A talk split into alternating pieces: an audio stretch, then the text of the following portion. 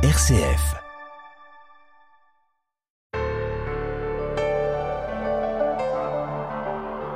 Le mot kérigme vient du grec kérigma, proclamation, message.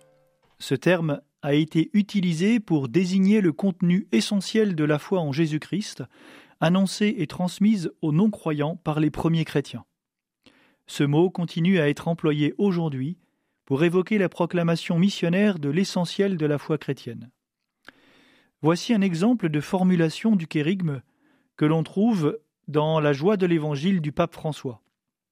Jésus-Christ t'aime, il a donné sa vie pour te sauver, et maintenant il est vivant à tes côtés, chaque jour, pour t'éclairer, pour te fortifier, pour te libérer.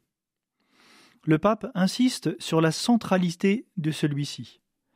Quand nous disons que cette annonce est la première, cela ne veut pas dire qu'elle se trouve au début et qu'après elle est oubliée ou remplacée par d'autres contenus qui la dépassent. Elle est première au sens qualitatif, parce qu'elle est l'annonce principale, celle que l'on doit toujours écouter de nouveau, de différentes façons, et que l'on doit toujours annoncer de nouveau, durant la catéchèse, sous une forme ou une autre, à toutes ses étapes et à tous les moments. Et un peu plus loin, le pape reprend on ne doit pas penser que dans la catéchèse, le kérigme soit abandonné en faveur d'une formation qui prétendrait être plus solide. Il n'y a rien de plus solide, de plus profond, de plus sûr, de plus consistant et de plus sage que cette annonce.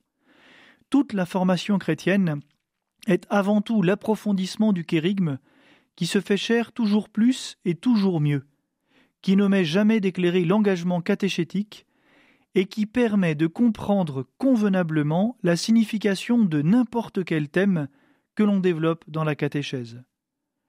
C'est en fait l'annonce qui correspond à la soif d'infini présente dans chaque cœur humain. La centralité du kérigme demande certaines caractéristiques de l'annonce qui aujourd'hui sont nécessaires en tout lieu. Tout d'abord qu'elle exprime l'amour salvifique de Dieu, préalable à l'obligation morale et religieuse. Qu'elle n'impose pas la vérité et qu'elle fasse appel à la liberté. Qu'elle possède certaines notes de joie, d'encouragement, de vitalité. Et enfin, qu'elle soit une harmonieuse synthèse qui ne réduise pas la prédication à quelques doctrines parfois plus philosophiques qu'évangéliques. Cela va exiger de l'évangélisateur des dispositions qui aident à mieux accueillir l'annonce la proximité, l'ouverture au dialogue, la patience et l'accueil cordial qui ne condamne pas. Je vous souhaite tous de pouvoir annoncer au monde entier le kérigme, car Jésus-Christ t'aime, il a donné sa vie pour te sauver, et maintenant il est vivant à tes côtés, chaque jour pour t'éclairer, pour te fortifier, pour te libérer.